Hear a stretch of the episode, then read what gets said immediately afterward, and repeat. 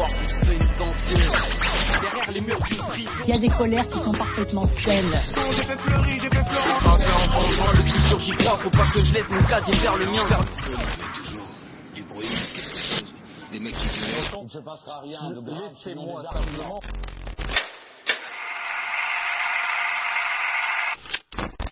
Eh bien, bonjour à tous. C'est euh, avec grand plaisir que je vous souhaite à tous et à toutes la bienvenue à cette rencontre débat en public avec Mathieu Delahousse, que je remercie vivement d'être parmi nous euh, aujourd'hui, d'avoir répondu euh, positivement à notre invitation. Alors ce moment n'aurait pas pu être possible sans le soutien conjoint de la direction de l'établissement, de l'équipe du SPIP, de la Ligue de l'enseignement, qui ont cru en ce projet. Donc j'adresse mes remerciements tout particuliers à Madame Théveny, à Monsieur Kiandabou que j'ai croisé tout à l'heure, directeur et directrice de l'établissement, à Madame Moreau, directrice du SPIP au niveau départemental, Madame Médrec, directrice du SPIP ici à Villenox, Monsieur Sablé, Madame Gassian, euh, pour leur sympathie, leur disponibilité constante pour la bonne marche de, ce projet euh, et plus généralement tous les agents du SPIP de Villenox ainsi que le personnel de surveillance euh, pour leur accueil. Enfin, mes remerciements, ils vont aussi à Julien Butet, que je pensais voir euh, aujourd'hui de la Ligue de l'enseignement, qui a travaillé en parallèle euh, avec nous sur ce projet pour qu'il aboutisse aujourd'hui euh, sous cette forme.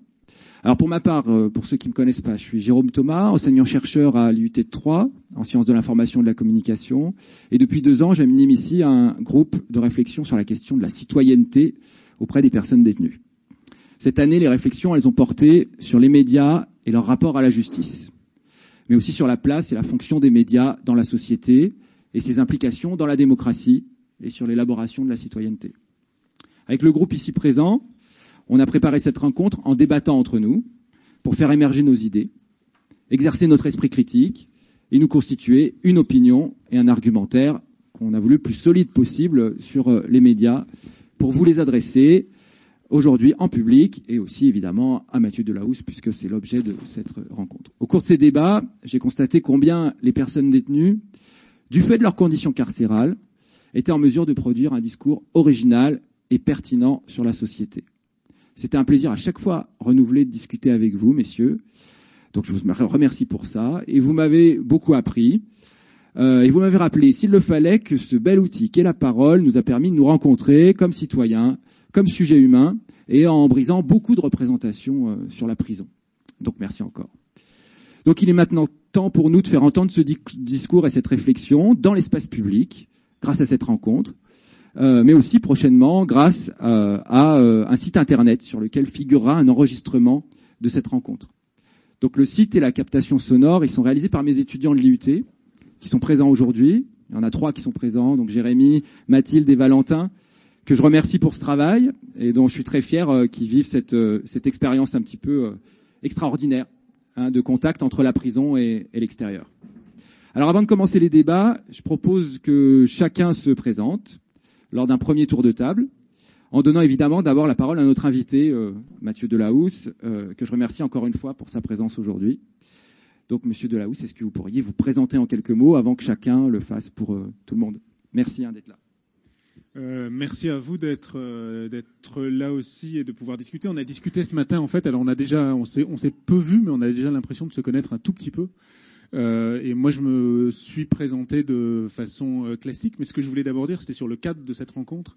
C'est-à-dire que moi je suis journaliste de profession, je fais aussi des livres, et il se trouve que ce métier, cette activité m'amène à parler de mes livres et de mes reportages, et que je considère moi cette rencontre comme une rencontre en liberté en fait. Moi je ne vois pas les murs, euh, je ne vois pas euh, le cadre particulier qui est euh, celui d'aujourd'hui, je vois une rencontre comme elles peuvent se dérouler en librairie quand on fait un livre à, Paris ou dans des grandes villes de France, ou alors comme une émission de radio qu'on peut organiser quand on veut parler d'une problématique, parce que c'est un lieu de confrontation, un lieu de confrontation entre les transgressions qui sont faites, la façon dont on les juge, la façon dont on les répare, et surtout, et ça me frappe beaucoup moi depuis ce matin, la façon dont on peut euh, vivre ensemble, chacun à sa place.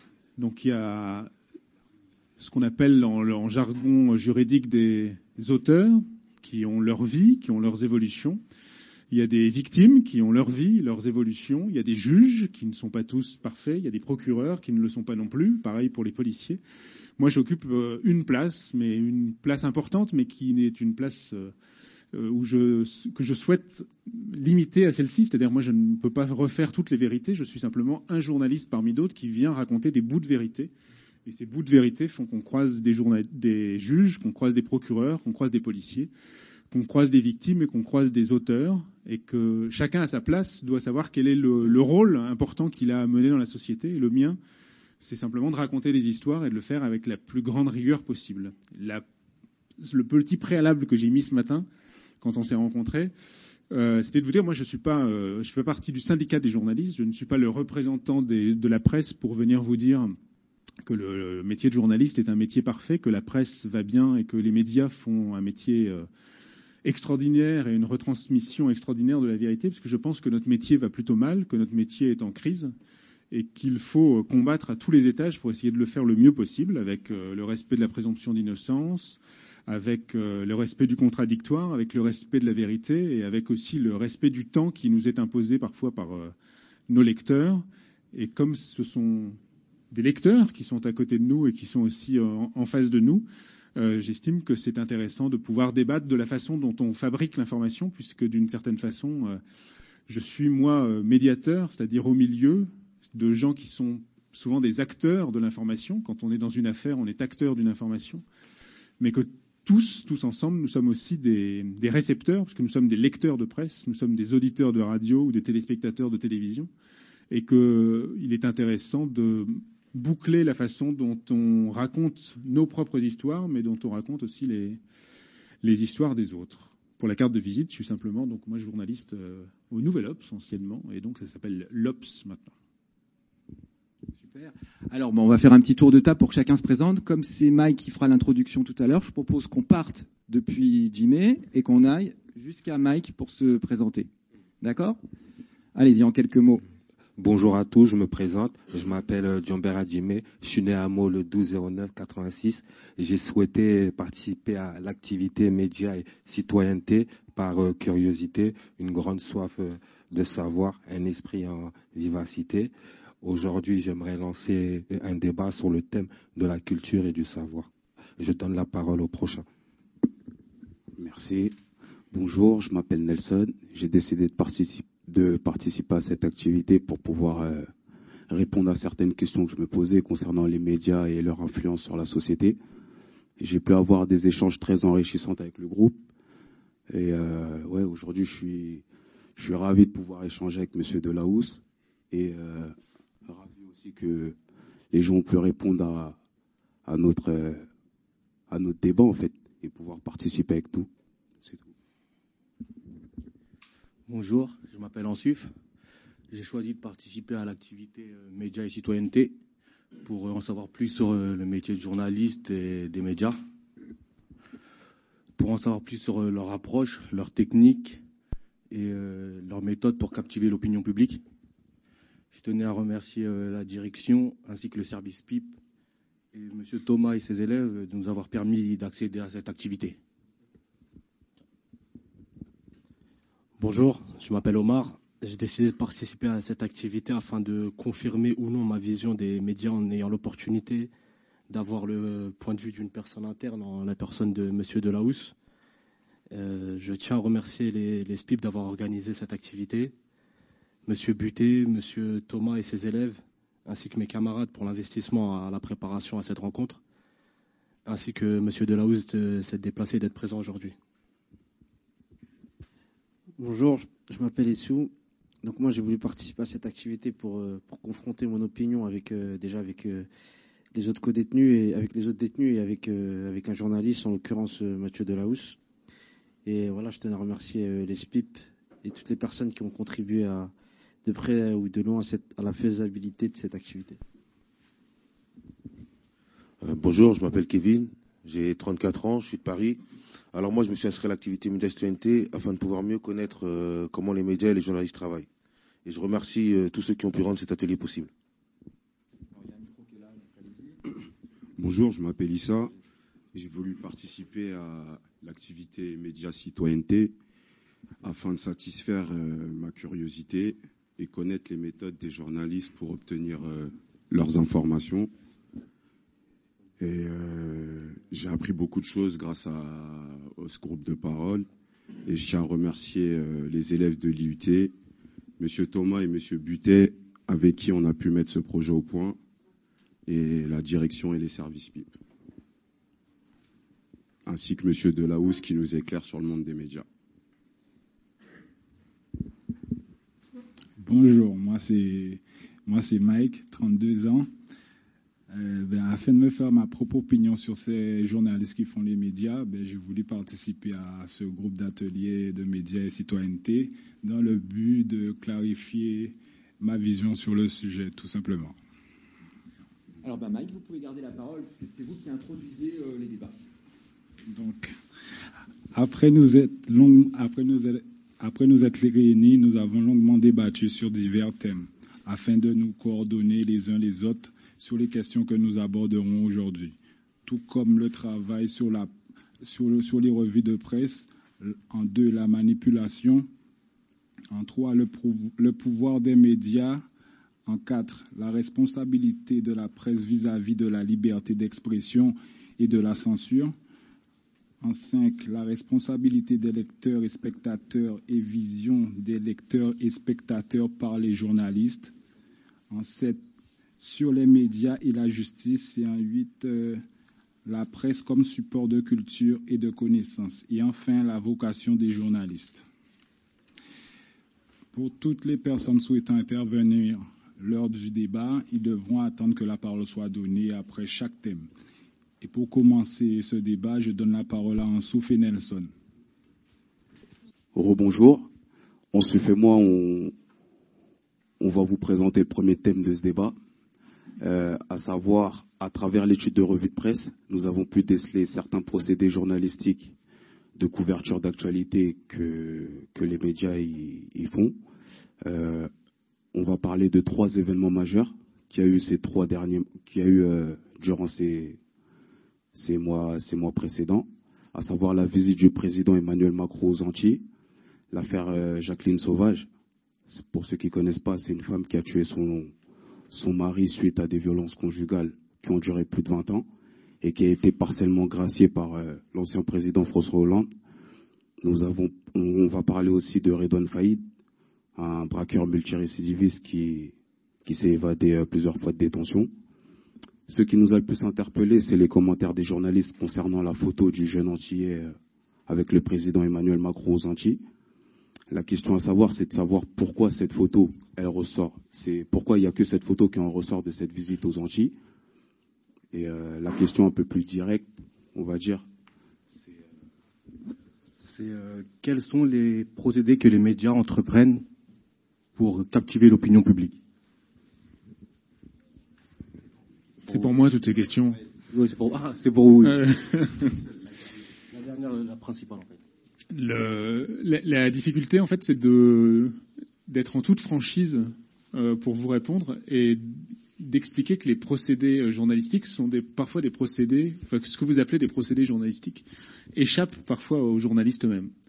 On est dans un moment euh, aujourd'hui où euh, les plus anciens d'entre nous ont vécu un moment où il y avait l'ORTF, où il y avait trois chaînes de télévision et où le journal arrivait le matin et où il se lisait sur papier. Aujourd'hui, il y a une prolifération par les réseaux sociaux, par les chaînes d'information en continu, de multiples informations qui font que on est dans une confusion permanente des genres. Et en fait, notamment euh, euh, sur euh, l'histoire de la photo aux Antilles, moi je ne pense pas que ce soit un procédé journalistique, je pense que c'est une prise en otage du contenu journalistique.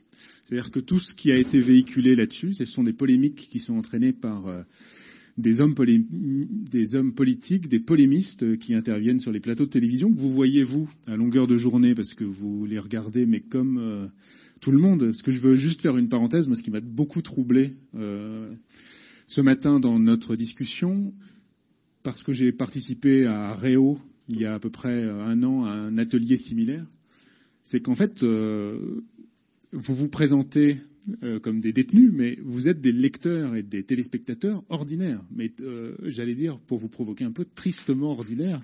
C'est-à-dire que vous n'avez, hélas, que l'accès euh, à, à, cette information en continu qui est violente, qui est basique et qui n'est pas portée sur la plus grande réflexion.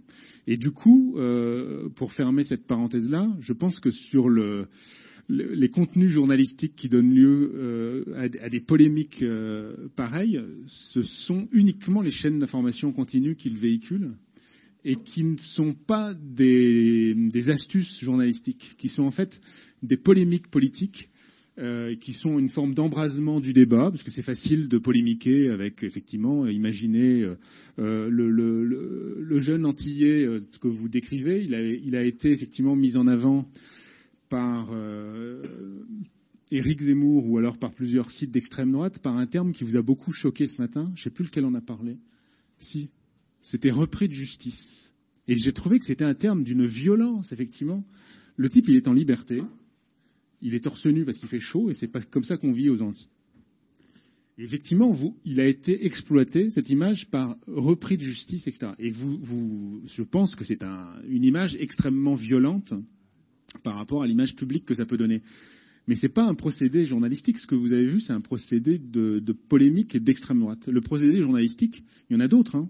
Le procédé journalistique, c'est ce dont on a parlé ce matin ensemble, c'est de faire un grand titre. C'est toujours plus facile de faire un... Et là, moi, j'assume le, procédé journalistique. C'est plus facile de faire un grand titre pour dire euh, le monstre de la Sarthe aux assises, plutôt que de dire le présumé auteur de la présumée euh, tuerie va être examiné éventuellement avant son appel et avant sa condamnation définitive. Donc le procédé journalistique sur le titre violent, il existe, il est assumé, mais l'exemple que vous citez sur les Antilles, ce n'est pas un procédé journalistique, c'est un procédé politique. Euh, après, les autres euh, exemples euh, dont je veux parler rapidement, mais je vais essayer de que ce soit un vrai échange, que ce soit pas uniquement un exposé, mais sur l'affaire Jacqueline Sauvage, la justice euh, on en a parlé un peu ce matin, mais j'essaie de, partager ça. C'est un domaine compliqué.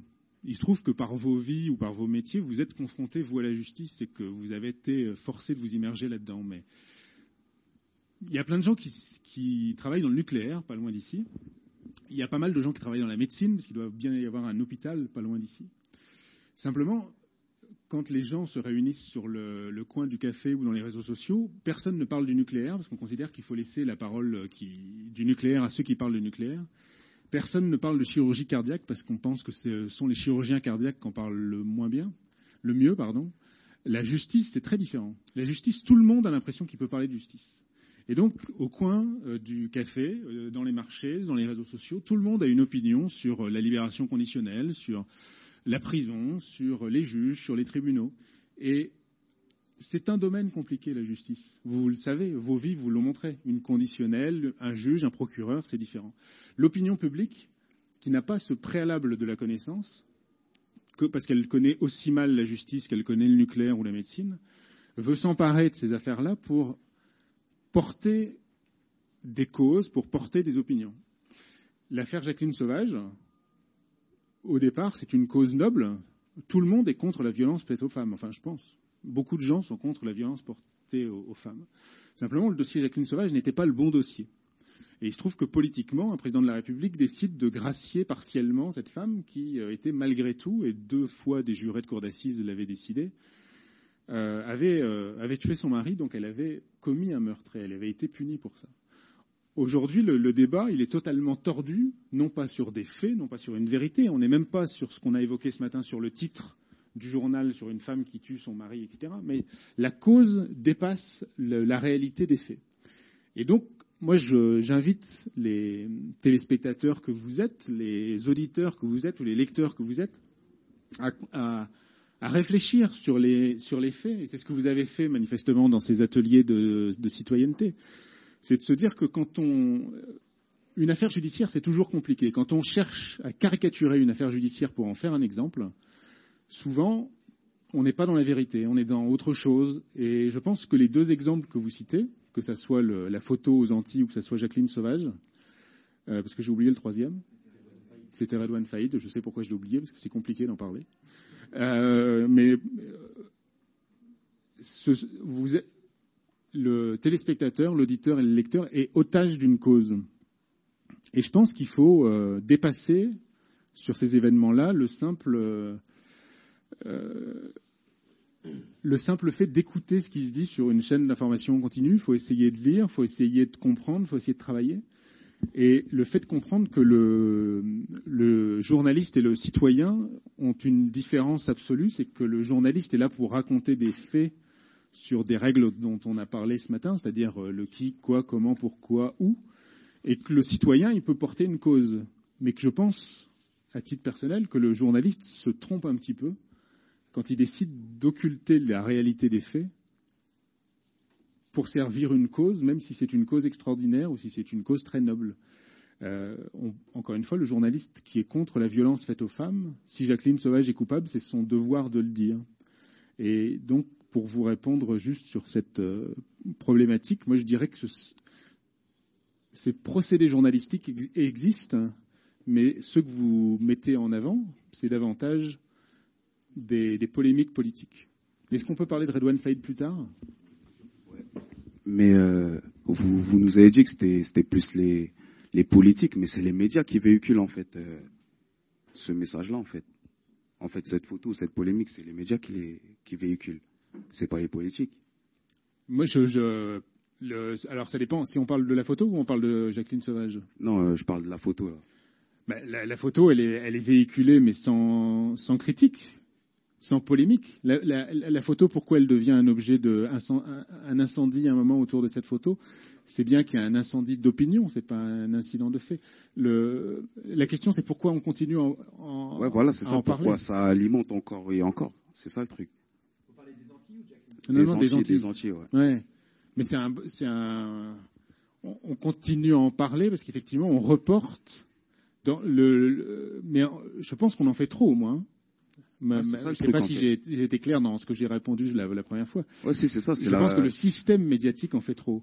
Mais en revanche, le journaliste, il est otage de quoi là-dessus? Ou en tout cas, il peut s'estimer, son meilleur argument de défense, c'est de se dire qu'il est otage de la polémique politique. Après, il peut décider de ne pas en parler, de dire que ça ne vaut pas le coup. Mais la polémique, est-ce qu'elle a été montée en épingle par les médias ou est-ce qu'elle a été montée en épingle par les éditorialistes qui en ont parlé? Moi, j'en sais rien. Moi, je pense que c'est plus les politiques que les, les journalistes qui ont pris l'initiative d'en parler.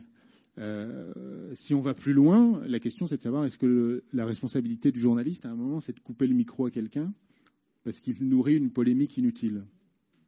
Mais des fois c'est ça, oui. Mais je pense qu'on devrait le faire à un certain moment, mais qu'on ne le fait jamais. Et là, on peut parler de Redouane Faïd.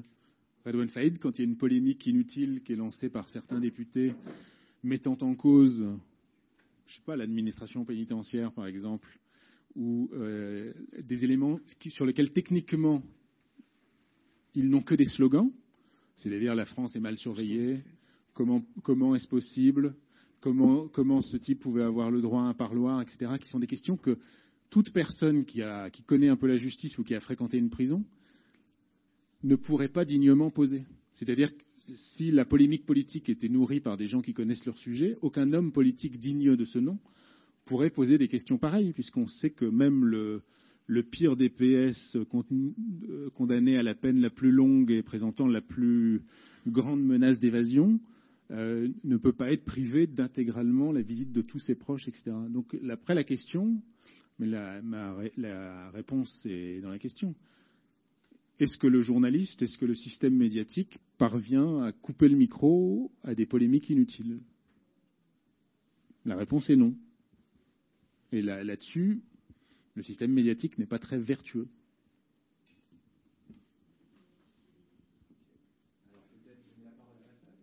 Ouais, euh, si il euh, y a une personne du public qui a, qui a des questions, euh, vous, pouvez, vous pouvez poser des questions en fait.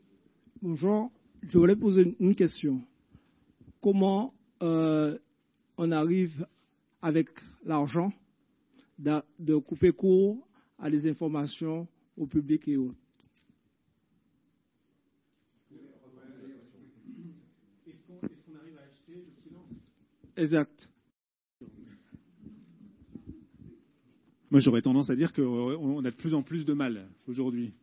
Le silence, enfin, il y, a, de moins en moins de secrets quand même. On est dans une période où il y a moins en moins de secrets. Mais euh, il y a un secret qui, qui existe, c'est le secret des puissants. Mais c'est un. Aujourd'hui, la presse va mal. Aujourd'hui, les, les gens n'achètent plus de journaux, ils regardent la télévision. C'est pour ça, que, encore une fois, ce que vous faites vous au quotidien, euh, moi, j'ai eu le privilège de pouvoir aller au bâtiment A et au bâtiment B euh, tout à l'heure. Euh, les, télés étaient sur BFM. Il n'y a pas de journaux. Il y en a quelques-uns ici, mais le, ça se passe partout à l'extérieur comme ça. Aujourd'hui, il n'y a plus de journaux. Le, les, médias, sont en crise. Les médias, du coup, sont rachetés par les mêmes groupes qui sont des groupes très puissants. Les, on entend bien. Les mêmes, les mêmes, euh, les, groupes sont extrêmement puissants et il y a une forme de censure qui peut exister parce qu'on ne critique pas son actionnaire.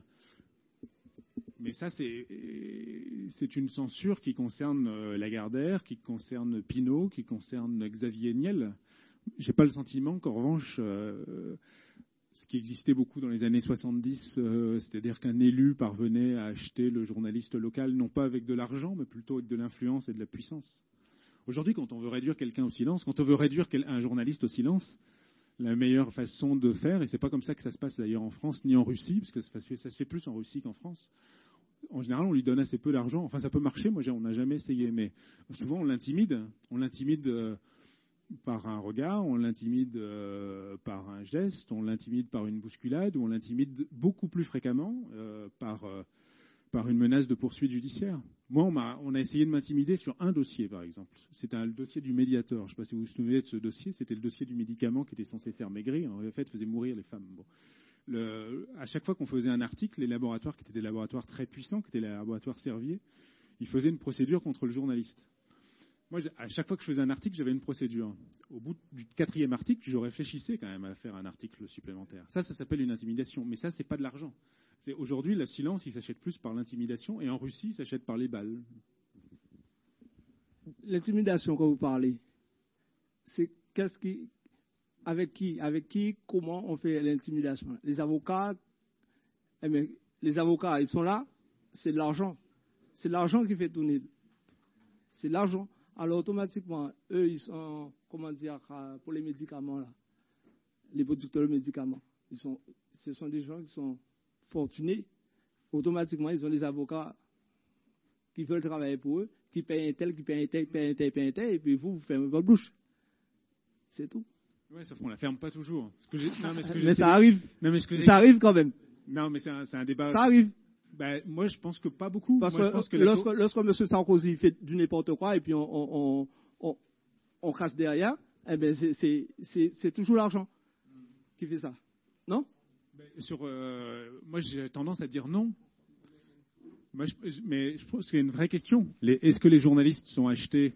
Est-ce que les journalistes peuvent être intimidés Moi, je pense que c'est pas le problème. Aujourd'hui, on s'est parlé très franchement euh, ce matin. Euh, le problème de la presse, moi, je le vois plus dans la paresse, dans l'incompétence, dans le temps trop rapide et parfois dans le non-respect de la présomption d'innocence, mais assez peu dans la corruption. Très franchement, mais franchement, hein, je, vous le dis, je pense que la presse française, elle n'est pas très corrompue.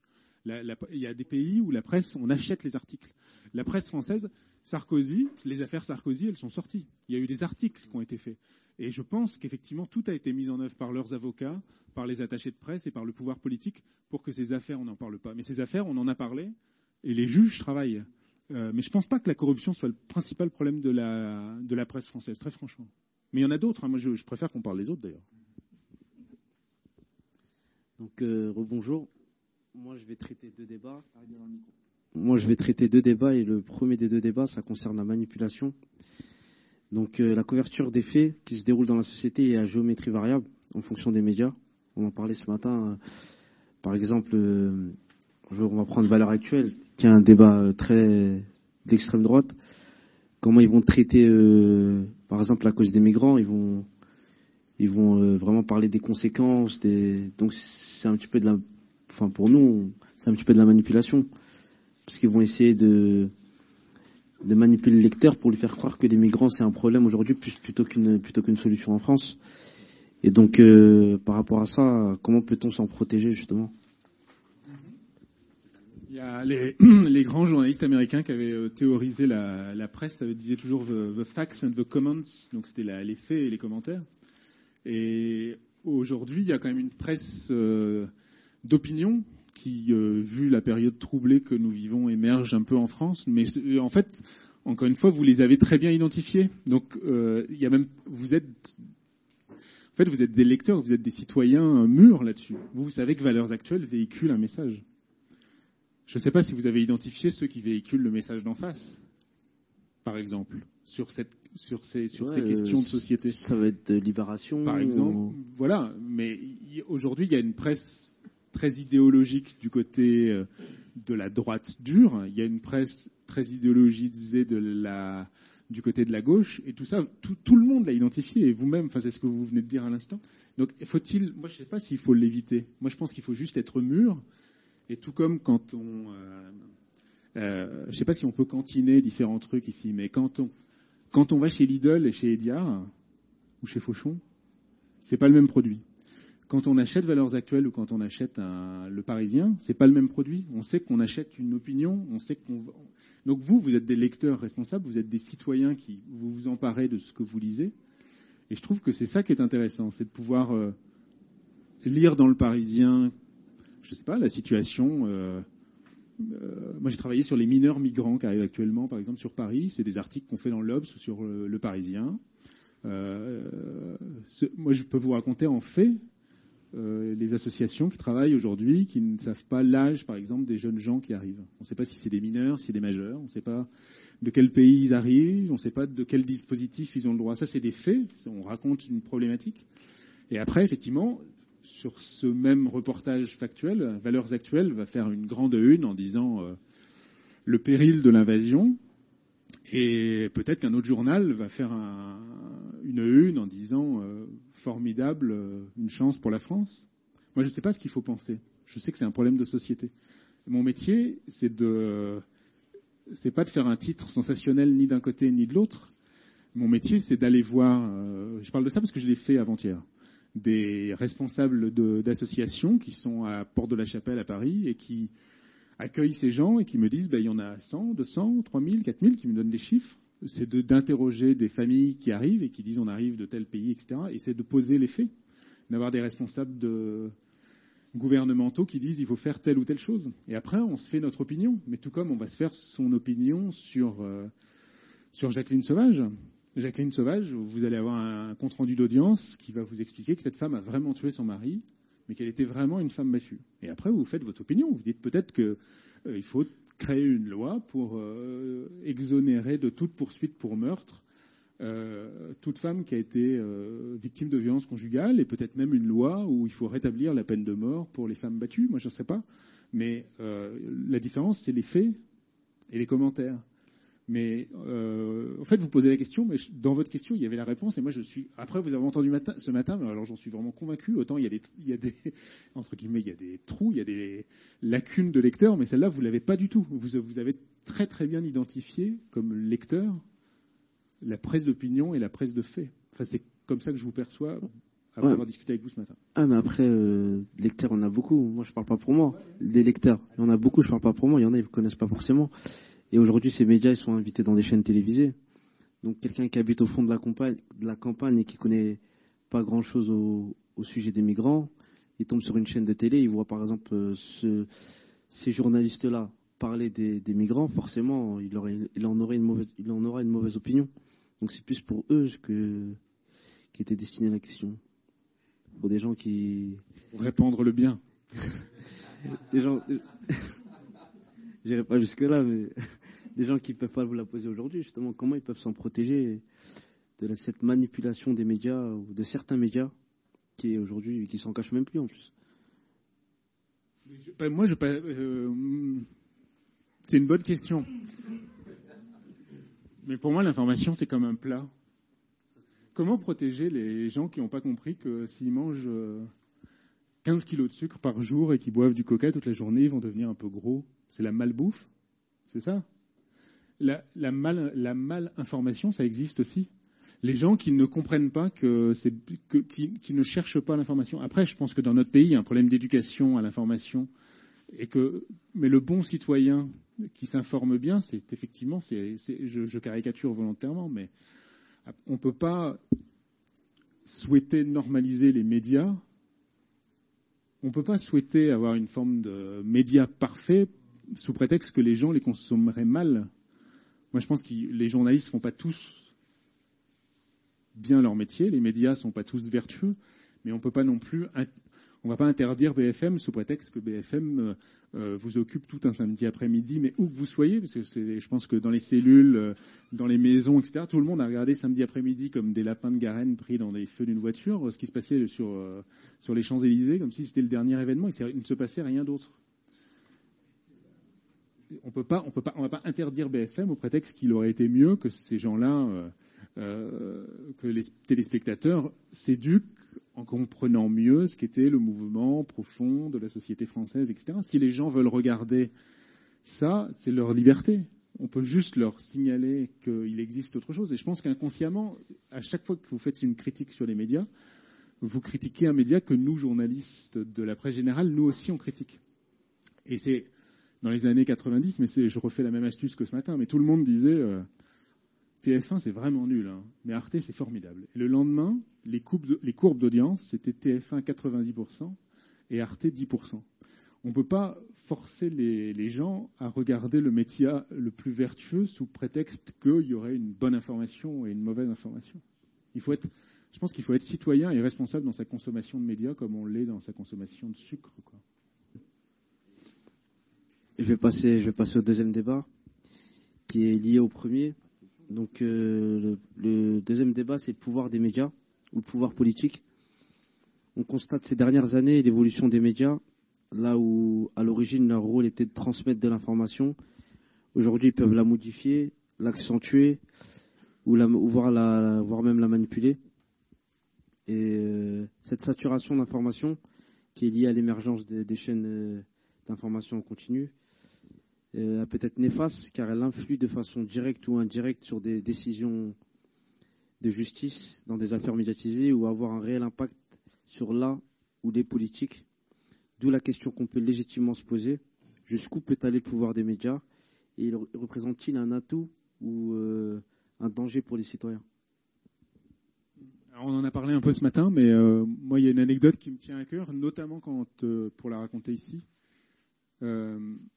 c'est que le média peut être un, rouleau compresseur et une, euh, une machine qui, ne prenant finalement euh, en conscience que son propre temps, et pas le temps ni de la procédure, ni le temps de la vie, ni le temps euh, du citoyen, a un fonctionnement dont je ne suis pas très fier. Et je vous avais raconté ce matin un travail que j'ai fait pour un livre qui s'appelait La Chambre des Innocents l'année dernière où j'étais allé voir euh, des détenus qui ont été innocentés. C'est-à-dire que ce sont des gens qui ont fait de la détention provisoire pendant un mois, deux mois, trois mois, trois ans, et qui ensuite ont été soit euh, relaxés au tribunal correctionnel, acquittés aux assises ou qui ont eu un non-lieu. Et ces gens-là viennent demander réparation à la justice. Il y a une loi de 2000 qui leur permet de faire euh, une réparation. Et ces gens-là en veulent à la justice quand ils demandent cette, cette réparation, puisque la justice les a accusés à tort.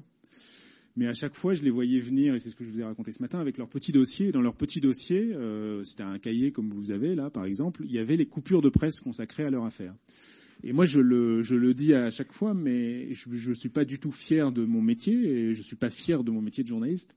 Et je pense que je, le dis quand je parle à, à des confrères aussi, c'est que dans leur cahier, il y a en général euh, un article grand comme ça euh, qui est celui qui a été consacré au moment de leur euh, placement en détention et de leur mise en cause.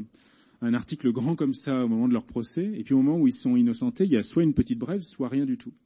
Et en fait, ils en veulent beaucoup à la justice, donc ils demandent de l'argent, souvent ils ont de l'argent, et ils en, veulent beaucoup à la presse, mais d'une part, il n'y a aucun recours contre la presse, et par ailleurs, euh, la presse ne fait rien, c'est-à-dire que la presse ne revient jamais sur ces affaires-là. Et je pense que dans l'espèce d'hystérisation que connaît notre société, mais sur plein de choses, hein, euh, mais aussi sur les, sur les médias, il y a ce grand problème pour les journalistes de se mettre en danger en comprenant, en, en prenant en compte, euh, mais tout comme doivent le faire d'ailleurs les juges, les procureurs et tous les gens qui travaillent dans la justice. Les journalistes doivent prendre en compte euh, le fait qu'ils parlent d'individus euh, et qu'on ne parle pas de. Quand on vient voir quelqu'un au, tribunal, on n'est pas au spectacle. On ne vient pas raconter quelqu'un qu'on va voir pendant deux heures dans une situation d'accusé pour ensuite euh, faire un, un, papier qui restera comme ça abandonné sans aucun suivi. Mais je trouve que euh, on doit toujours avoir conscience, quand on est journaliste, qu'on pourra recroiser la personne dont on a parlé, mais qu'elle soit n'importe quoi, hein, qu'elle soit procureur, qu'elle soit juge, ou qu'elle soit euh, accusée, ou qu'elle soit victime.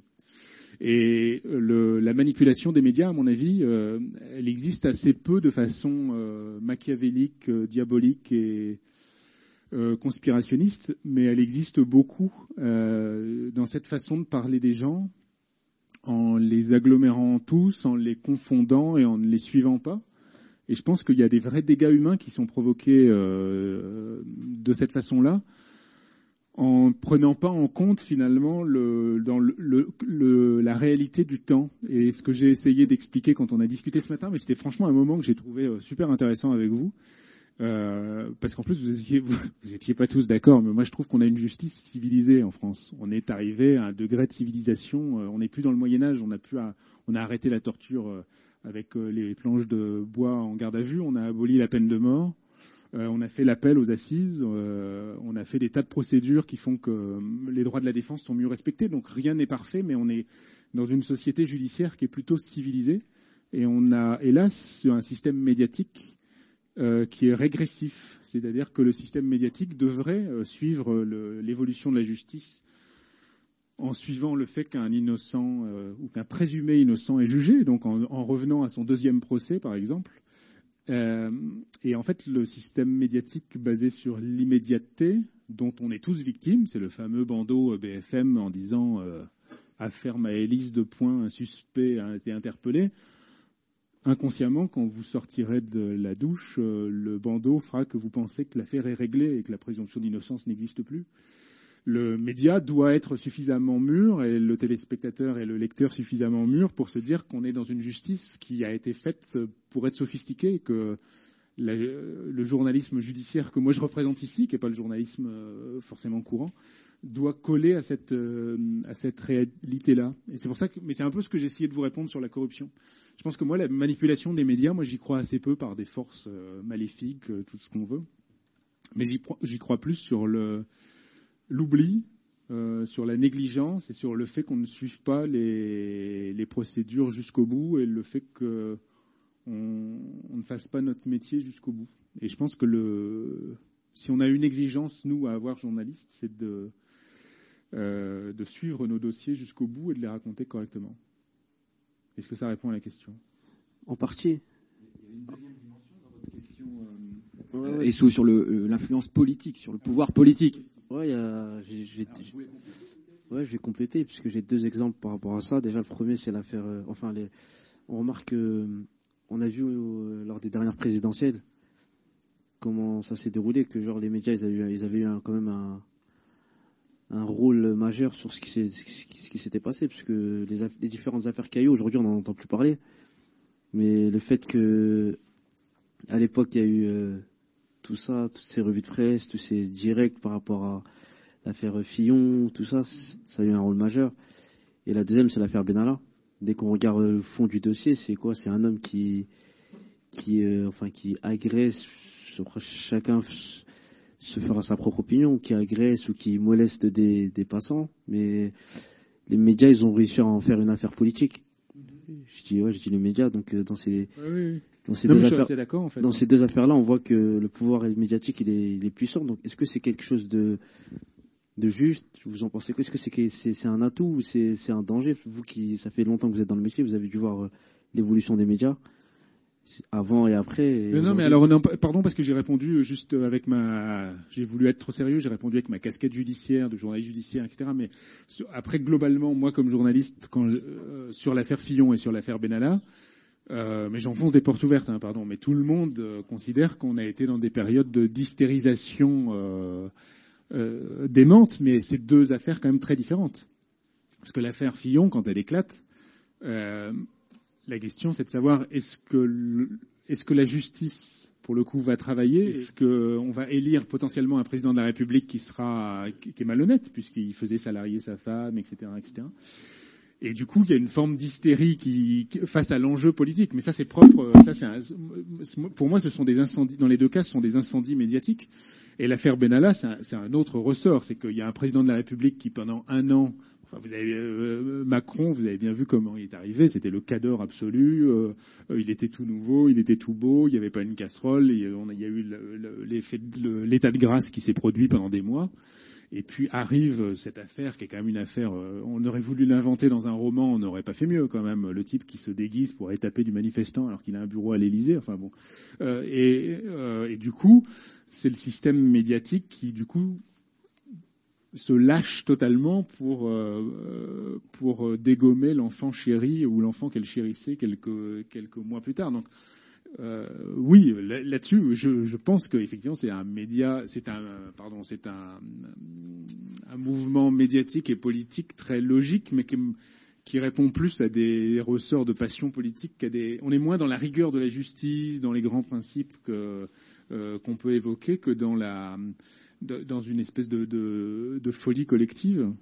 Donc euh, moi, moi c'est moi, j'ai, parce que ça fait longtemps que je suis journaliste peut-être, mais j'ai pas du tout travaillé sur ces affaires euh, là sur le côté politique. Moi, j'ai uniquement travaillé sur le côté judiciaire des affaires, mais le côté judiciaire, il n'existait plus. Et à un moment, c'était effectivement une problématique euh, totalement politique et une problématique, euh, ouais, incendiaire.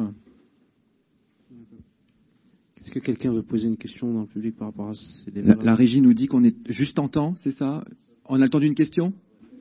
Bonjour. En fait, je voudrais savoir euh, comment les médias ils traitent euh, les informations en fait pour les pour tout ce qui est les gérer, pour tout ce qui est montré à l'image, et quelle est la priorité en fait pour pour, diffuser les images? Quelle, est la priorité en fait des médias? Si vous voulez, sur quel sujet qui il y, a, il y a des sujets qui sont importants qui vont pas les passer, il y en a d'autres qui sont moins importants mais ils vont les passer à la télé c'est comment ils, font le fil, ils font le fil en fait entre les deux. Il faudrait vraiment savoir ça. Euh, ben c'est intéressant parce que ça me permet de faire la même réponse, mais qui est, qui est très frappante sur un exemple. Euh, moi, ce que j'essaie de vous expliquer là, c'est qu'il n'y a pas les médias, ça n'existe pas. Euh, sans faire de provocation, c'est comme si euh, je sortais d'ici et que j'allais sur un plateau de télévision et que je parlais de, de les détenus. Je fais volontairement le mot comme ça. Pour moi, les détenus, ça n'existe pas. D'accord? Pour moi, il y a des, il y a plusieurs. Il y a d'une part euh, les prévenus, il y a les condamnés, euh, etc. Et les médias, ça n'existe pas. Euh, il y a quelques semaines, euh, il y a eu des grandes inondations dans l'Aude. Euh, et les médias n'existent pas puisque, par exemple, BFM a envoyé, je pense, 25 personnes sur place et un hélicoptère. Et moi, le journal dans lequel on travaille, je travaille, on a envoyé absolument personne. Pourquoi? Parce qu'on sait que c'est un événement euh, ponctuel qui est très spectaculaire pour la télévision, où effectivement il y a une priorité de faire de l'image, il y a des gens qui ont leur euh, lot à dévaler dans leur maison, ils ont tout perdu, etc. Mais pour nous, un magazine où on cherche à avoir une vision un peu euh, soit d'enquête, soit de récit, soit de politique des choses, il n'y avait pas grand-chose à raconter. On n'allait pas aller faire des photos pour raconter ce que le Parisien avait déjà raconté mille fois. Donc c'était pas la priorité. Il n'y a pas les médias. Mais après, si, sur cet exemple-là, si on veut différencier, euh, la télévision, la priorité, c'est effectivement l'image spectaculaire. C'est-à-dire que l'inondation dans l'Aude, euh, les Champs-Élysées pour les télévisions d'information continue, ça, ça, marche très bien. Euh, en revanche, le dossier compliqué, c'est-à-dire un dossier je, je, parlais à midi, mais il parle au moment où je parle de lui, mais c'est pas grave. Euh, je, je, parlais des SPIP. Euh, faire un reportage sur le SPIP, c'est un, un, dossier intéressant. Euh, je pense que en termes d'image, euh, c'est très difficile à mettre en image un SPIP parce que c'est un bureau vie, un bureau banal avec un détenu banal, avec un SPIP banal. Enfin, tout est banal. Mais en revanche, à l'écrit, c'est super intéressant parce qu'on va avoir quelqu'un qui arrive. Déjà, les SPIP, personne ne sait ce que c'est hein, en dehors de vous. Enfin, pardon, à l'extérieur, personne ne sait ce que c'est. Enfin, en dehors d'eux-mêmes aussi. Et euh, en revanche, c'est un rôle très important un SPIP. Et donc, on va dé... un CPIP, pardon. Le SPIP, c'est le service, et le CPIP, c'est l'agent. Et, et, du coup, euh, à l'écrit, en revanche, ça, c'est la, la priorité, c'est d'avoir entre guillemets une histoire intéressante, c'est de pouvoir avoir l'autorisation d'être dans le bureau et d'avoir le gars qui va raconter en disant ben voilà je suis au bout de mon voyage pénitentiaire on peut dire ça. Euh, je vais sortir en principe dans dans deux ans euh, je suis en train de préparer telle et telle chose ah bon mais qu'est-ce que vous avez fait etc et ça c'est passionnant pour l'écrit. Mais en revanche pour le média qui est allé euh, filmer en hélicoptère les inondations c'est pas la même priorité. Donc c'est pour ça que Les médias, ça n'existe pas. On fait des métiers euh, très différents, avec des sensibilités différentes, avec des temps différents, parce que le, euh, le temps, qui est une notion très très importante dans le traitement médiatique, euh, l'image d'hélicoptère dans l'Aude, elle a beaucoup d'importance le soir même pour les infos, parce qu'on veut savoir ce qui s'est passé. Mais dans deux mois, on s'en fout. Ça sera dans un bouquin comme, euh, je sais pas, il y en avait, un beau livre là tout à l'heure. Je l'avais tout à l'heure. C'est La France vue du ciel. Voilà, je savais qu'il était pas loin. Euh, mais le, euh, en revanche, le, le, le, beau reportage sur le CPIP. Euh, le, il, il, sera peut-être lisible dans deux semaines ou dans deux mois de la même façon. C'est un, un, reportage de fond. Donc il n'y a a pas les médias. On, on, travaille, on, nous on est tous des artisans en fait, on travaille de façon très, très différente. En fait. Comment? Comme un menuisier en fait. Ouais, comme un menuisier. Simplement, le, euh, y a, y a, on fait pas le même, le, le c'est pas le même bois. Le, le sapin, c'est très facile à, le sapin, il faut une scie sauteuse très facile. En revanche, le chêne, ça, la, la, scie peut vite se vriller, c'est très dur le, chêne. Oui, juste pour, par rapport aux priorités de euh, toutes les informations que vous avez rapportées. Est-ce que, est-ce que, qu'il y a des priorités par rapport à ce que vous donnez comme information? C'est-à-dire, euh, par exemple, vous parlez de l'affaire de l'Aude, l'inondation. Est-ce que c'est une affaire, euh, c'est pas prioritaire, c'est pas, c'est pas important, c'est pour ça, parce que j'ai, ce que j'ai compris maintenant. Dans, dans, mon journal, moi, ce que j'ai essayé d'expliquer, c'est qu'en fait, c'est, perso, quoi. Le, non, mais c'est important sur la connaissance des médias, mais je vais essayer d'être rapide là-dessus. Euh, c'est qu'effectivement, il y a des médias d'actualité immédiate qui font qu'on va traiter les inondations, qu'on va traiter les accidents, qu'on va traiter les manifestations.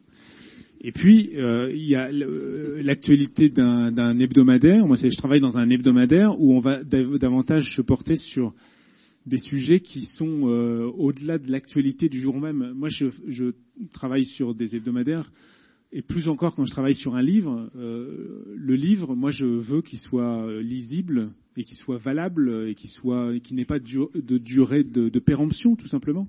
Euh, que ça ne soit pas lisible uniquement le soir même ou le lendemain sur l'actualité, mais que ça soit le journalisme, c'est aussi d'explorer des problématiques euh, et je, je, parlais du service d'insertion et de probation sans blague, parce que je pense que c'est des, des, des, des, sujets de fond.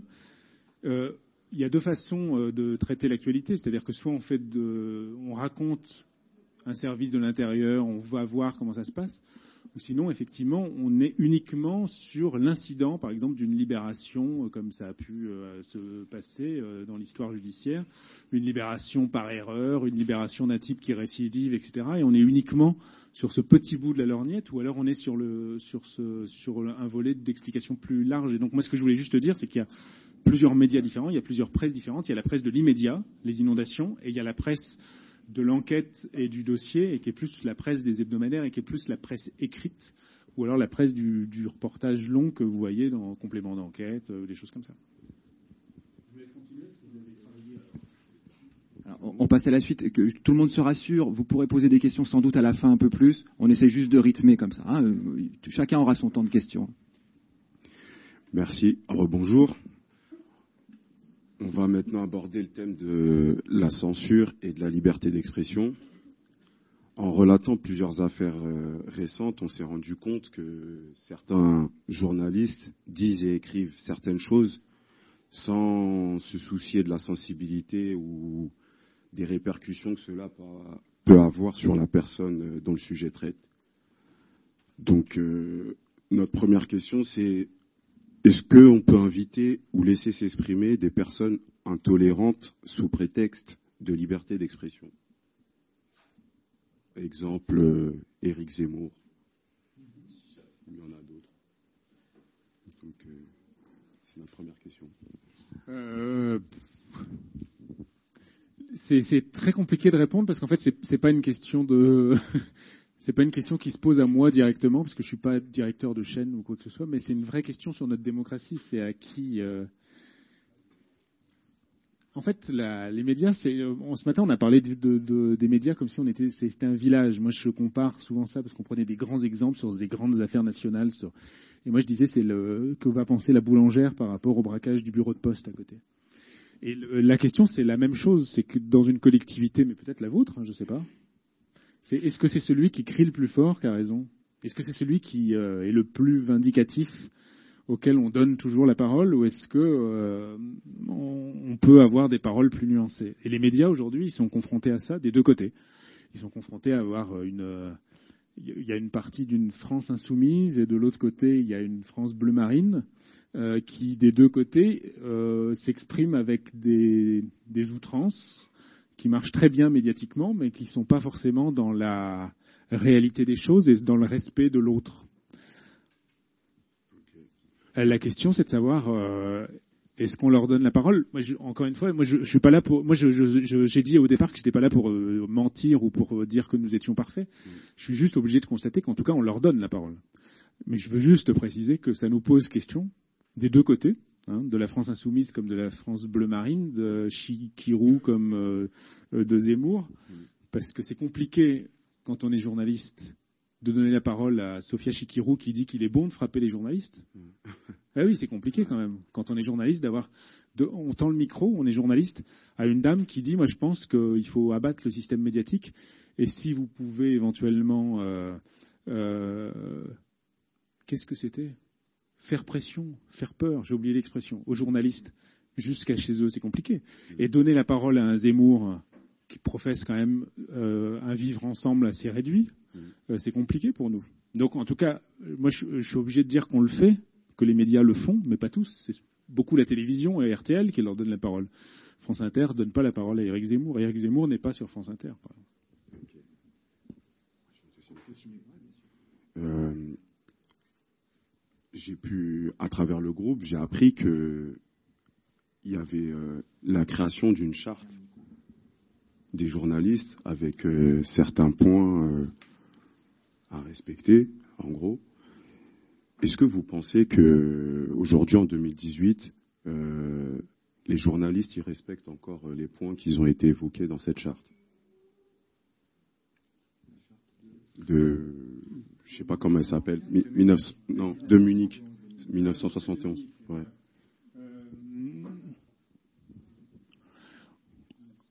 Encore une fois, le, euh, moi, je vais dire non. La réponse est non. Mais euh, je vais vous expliquer pourquoi je réponds non. C'est que, c'est-à-dire que si vous invitez un, un magistrat et si vous lui demandez est-ce que tous les magistrats de France euh, respectent parfaitement leur serment, ben, si vous dites oui, c'est pas vrai, parce qu'il y a des magistrats qui sont poursuivis au disciplinaire. Si vous invitez un policier qui vous demande si tous les policiers respectent les obligations de la police nationale et de la gendarmerie nationale, c'est pas vrai, parce qu'il y a ce qu'on appelle des bavures. Mais si vous invitez un journaliste, et ça tombe bien, parce que c'est le cas, et si vous lui demandez si tous les journalistes et si tout le système médiatique est parfait, moi je peux vous faire un super discours en vous disant que nous sommes tous très beaux, tous très parfaits, et que nous avons une, nous relatons les faits de façon parfaite, mais c'est pas vrai. C'est pas vrai parce que les journalistes euh, ont diffusé des images sur certains faits divers qui n'auraient pas dû être diffusés. Les journalistes diffusent des identités sur certaines affaires, y compris terroristes, où elles ne devraient pas être faites. Et les journalistes, parfois, et c'est sans doute euh, l'un des aspects les plus hallucinants de mon métier, quand on a, nous, accès à une procédure ou quand on rentre dans une salle d'audience, et je, remets, pardon, la casquette judiciaire uniquement, mais quand on a accès à un certain nombre de d'informations, de détails, euh, euh, on n'est pas obligé de tout dire. Pas par censure, pas par euh, idéologie mal placée, qu'elle soit France Insoumise ou Bleu Marine, mais simplement par un respect. Respect des victimes, respect des auteurs et une forme de dignité. Et aujourd'hui, je pense que cette dignité, elle n'existe pas partout. Donc, encore une fois, moi, vous invitez un journaliste. franchement, je trouve que c'est très intéressant comme échange. Mais je, moi, je suis pas venu là pour vous dire que, enfin, c'est pas, vous n'avez pas invité un bisounours. Hein, moi, je suis pas venu pour vous dire que tout était parfait. Donc, la charte des journalistes, elle fait partie euh, des grands principes euh, qui existent, qui sont pas totalement respectés, mais que je, je pense qu'en revanche, il faut, quand on est journaliste, d'une part les connaître, d'autre part les faire savoir, et d'autre part, euh, au moins euh, se mobiliser un tout petit peu quand euh, c'est pas respecté par des, par des confrères. Ok, merci. Bah, je vais, si quelqu'un d'autre, si quelqu'un dans le public a, a, une question à propos de la censure ou... Vous avez parlé de l'expression de, ouais, vous parlez de l'expression, c'est-à-dire de s'exprimer comme on veut ici en France. Donc, mais euh, comment ça se fait? On peut choisir à qui on peut aborder des sujets euh, à telle personne ou à telle personne, de quel droit C'est-à-dire on peut choisir euh, telle personne il peut pas parler euh, et telle personne lui il peut. Ah non, j'ai pas dit qu'il ne parlait pas, j'ai pas dit qu'il n'avait pas le droit de le parler, j'ai dit qu'il ne, qu'il ne, qu'il ne parlait pas. C'est-à-dire que j'ai dit qu'effectivement il y avait des médias qui abusaient de Zemmour et qui, en revanche, il y en a d'autres qui, qui Ah, ne qui- consommaient pas du tout. Mais c'est pas, j'ai pas dit que c'était une interdiction. Et en plus, moi, je tiens beaucoup à ça. Je pense que euh, parce que je pense que tout le monde, mais euh, où qu'on soit, et tous les, tout le monde aujourd'hui a conscience qu'il y a une forme d'hystérisation, qu'il y a une forme de, de gens qui prennent la parole de façon excessive, etc. Mais la liberté d'expression, ça doit quand même rester un principe.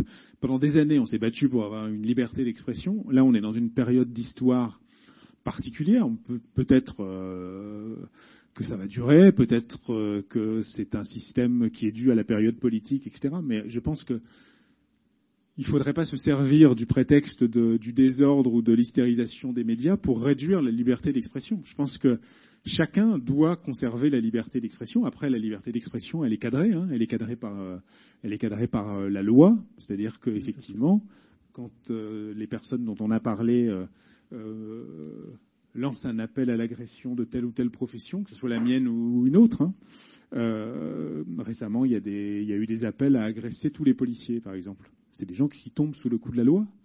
Euh, quand il y a des paroles qui tombent sous le coup de la loi de l'exclusion ou du racisme, pareil, ça tombe de la loi. Mais la liberté d'expression, ça reste quand même un principe euh, très très fort. Euh, C'est-à-dire que je pense que s'en priver serait, pire que tout. Encore une fois, après, on est dans une question vraiment de tuyau. Et c'est vous qui êtes au bout du tuyau. C'est-à-dire que c'est toujours les, auditeurs qui sont responsables. C'est-à-dire que si vous passez votre temps à regarder une chaîne en particulier d'information continue qui déverse ce genre de débat avec des personnels qui finalement vous agacent, moi je pense que la solution c'est pas forcément d'interdire cette chaîne de télévision ou d'imposer à cette chaîne de télévision de changer d'invité. Moi je pense que c'est à vous, consommateurs responsables, lecteurs, citoyens, de changer de chaîne et peut-être de vous irriguer euh, d'autres choses. Parlons de la liberté d'expression. Lorsqu'on a, comment dire, il y a eu l'attentat de Charlie Hebdo, par exemple. Tout le monde était Charlie. Tout le monde, moi-même, j'étais Charlie. D'accord? On est en prison, nous, détenus. On arrive à, à, comment dire, à faire des écrits pour l'OIP, pour euh, l'OIP, euh, Observatoire International des Prisons. Et puis, on est, on est, comment dire, euh, on nous ferme le clapet, en fin de compte, par la direction, par même les SPIP, hein, mais comment dire, parce qu'on on dit ce qui va pas dans la prison. Pourquoi Charlie Hebdo, on les a, on les a tués avec euh, les Kalash, nous, on, a notre liberté d'expression aussi en prison, et nous, on est, cette liberté, liberté-là est bafouée, en fin de compte. Je voulais savoir, est-ce que la liberté d'expression que vous parlez, c'est la même liberté d'expression qu'on a partout? Bah, non. La liberté d'expression, elle est essentielle. Donc on a le droit de dessiner, on a le droit de caricaturer. Et on a le droit de s'exprimer aussi sur ces conditions pénitentiaires. Moi, je pense pas que ça soit comparable, en fait. La liberté d'expression, la liberté d'expression, c'est une liberté qui se sanctionne pas par la mort, en fait. La liberté d'expression, c'est quelque chose qui est euh, la plus grande liberté que peut avoir un individu. Oui. Non, non, mais ce que j'ai bien compris, non, mais ce que j'ai bien compris et sur ce que je voulais, et voulais réagir, c'était la comparaison avec la liberté d'expression concernant les caricatures et des journalistes de Charlie Hebdo, qui était une vraie liberté qu'il fallait préserver. Et la deuxième chose, et la deuxième chose, euh, c'est qu'effectivement, euh, les détenus ont le, le droit de s'exprimer et ont une liberté d'expression qui doit être appliquée. Et qu'effectivement, elle ne se sanctionne pas, elle ne se sanctionne pas par une censure ou par des choses inacceptables. Elle effectivement une parole qui est à porter. Et je pense que s'il existe aujourd'hui euh, l'OIP, par exemple, elle est là pour porter cette parole. Alors après, vous soulevez autre chose, mais que je pense qui est très différent par rapport à vos propos de départ. Vous soulevez, est-ce que l'OIP porte bien cette parole? Est-ce que la parole des détenus à l'extérieur est portée? C'est une autre question. Mais après, moi, je n'ai pas les détails et je pense que c'est un autre. Je ne veux pas empiéter sur les, sur les questions qui étaient posées par ailleurs. Vous savez pourquoi je, vous savez pourquoi je suis pas d'accord avec vous, vous savez, Je suis pas d'accord avec vous sur une. Parce que moi, je pense que vous et, je, le débat le montre très bien, c'est que vous êtes des lecteurs extrêmement fins, extrêmement intelligents, extrêmement responsables et extrêmement citoyens. Et je pense que vous avez, vous savez très bien, vous connaissez très bien la différence entre les médias. Vous savez la différence entre BFM et le Nouvel Observateur. Vous savez la différence entre BFM et Arte. Et vous savez la différence entre Le Parisien et Charlie Hebdo. Vous savez ce que c'est. Et je pense que vous savez la différence entre un journal d'actualité et un journal satirique. Vous savez la différence entre un magazine politique de droite qui porte des choses et un, magazine comique. Donc moi je pense, et je veux juste conclure là-dessus parce qu'après vous, avez des, des, gens qui ont travaillé ici, mais je pense que à l'esprit, et je pense que c'est très important pour l'avenir, il faut savoir ce qu'on lit. Et ce que vous avez, Charlie Hebdo, tout le monde savait que c'était un journal satirique. Et je pense que vous saviez que ce n'était pas le Parisien et que vous saviez que ce n'était pas Valeurs Actuelles. Et sinon, vous n'auriez pas la maturité que vous avez pour lire les journaux et pour savoir euh, qui parle de quoi et d'où euh, les gens parlent à chaque fois. Nous allons maintenant euh, traiter le, le, sujet de la responsabilité des lecteurs et spectateurs et leur vision par les journalistes. Au cours de nos différents débats, nous nous sommes aperçus qu'au-delà du rôle de censure que les médias peuvent s'appliquer à eux-mêmes, le public doit savoir filtrer certaines informations et ne pas forcément croire à tout ce qui est dit ou écrit, car de nos jours, chacun se doit de faire sa propre opinion selon son milieu socioculturel, son intelligence et sa maturité, vu les différentes versions qui peuvent être transmises sur une même affaire. Donc euh, la première question, ça serait euh, comment prenez-vous en compte et considérez-vous le lecteur quand vous écrivez un article? Alors c'est une question très importante parce que ça rejoint un peu ce qu'on se disait, mais c'est la, la, communauté. Aujourd'hui, on est dans, notamment euh, à cause des réseaux euh, sociaux qui créent des communautés. Quand vous sortirez et que vous aurez des smartphones, euh, vous aurez accès aux réseaux sociaux. Et euh, aujourd'hui, quand on est sur Facebook, il y a des groupes affinitaires. C'est-à-dire que si vous vous êtes intéressé 15 fois aux inondations dans l'Aude, vous aurez accès à, en priorité, en ouvrant votre Facebook le matin, sur les prochains articles sur les inondations dans l'Aude. Si vous êtes intéressé beaucoup euh, à la politique de la lutte contre les violences conjugales, même chose. Si vous êtes beaucoup intéressé euh, à l'Arabie Saoudite, vous aurez beaucoup l'Arabie Saoudite, etc., etc.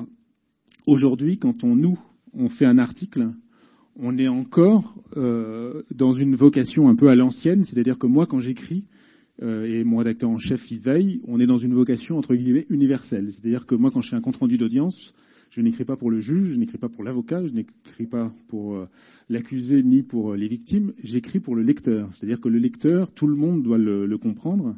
Euh, et tout le monde doit euh, avoir une simplification des, termes, une, un rappel des faits précédents pour le comprendre.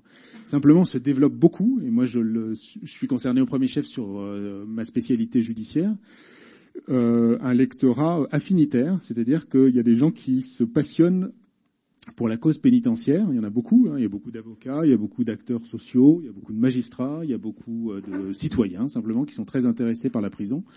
Et par exemple, quand je fais un article euh, sur Vendin-le-Vieil que j'ai pu visiter de l'intérieur, quand je suis allé à la maison d'arrêt des femmes de Fleury-Mérogis, on voit bien que ces articles-là sont partagés par un certain nombre de lecteurs.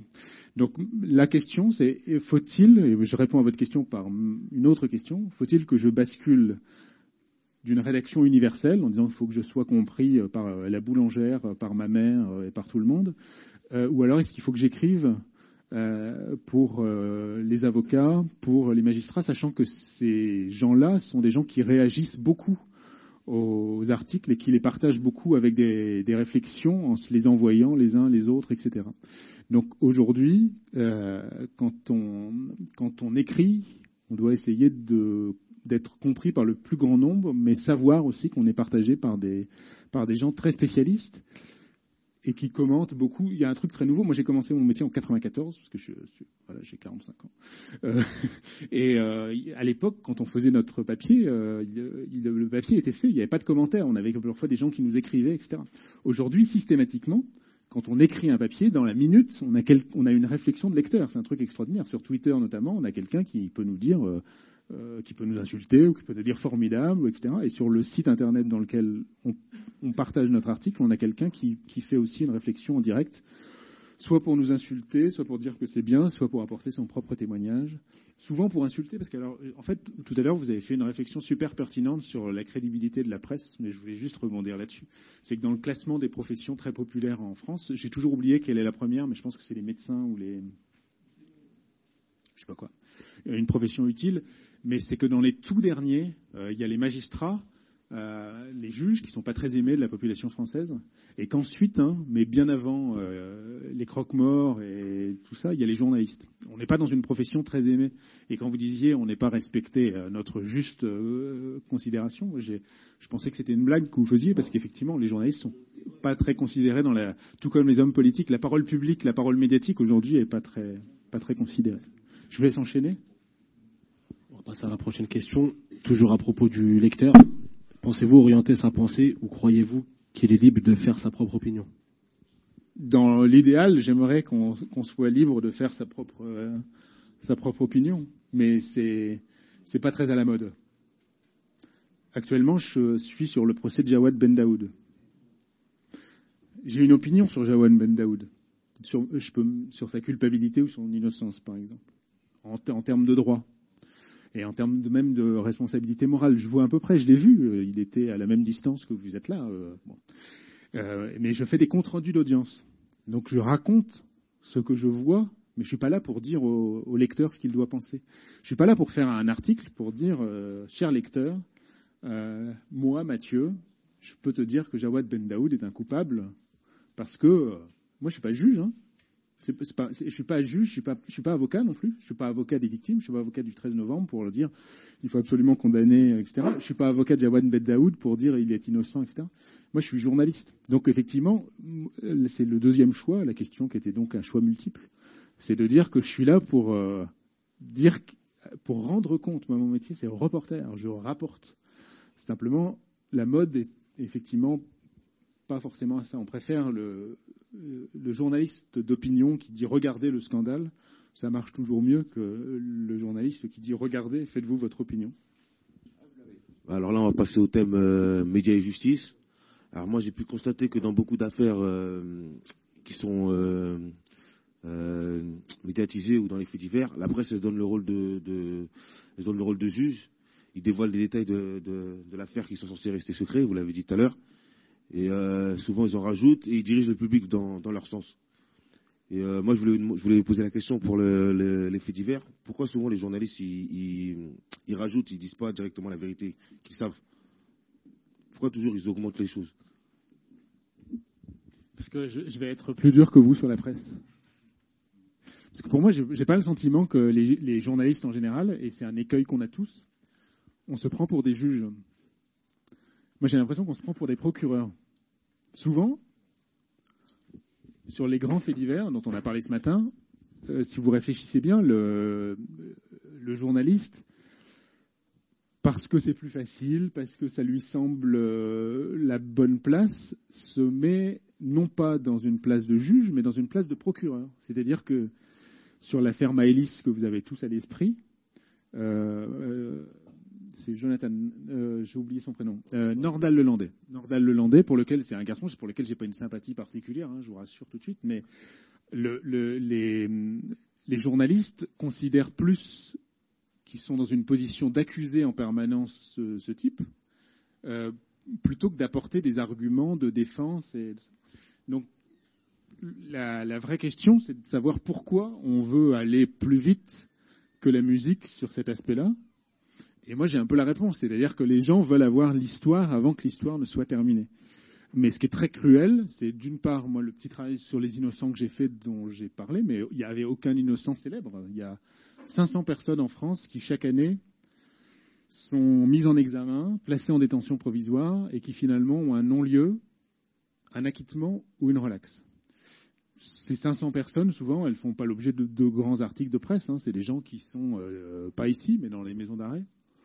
Euh, et simplement, si on oublie ça, on fait notre métier, nous, journalistes, sans tenir compte de la réalité judiciaire. Et du coup, euh, notre difficulté à nous, c'est de raconter des histoires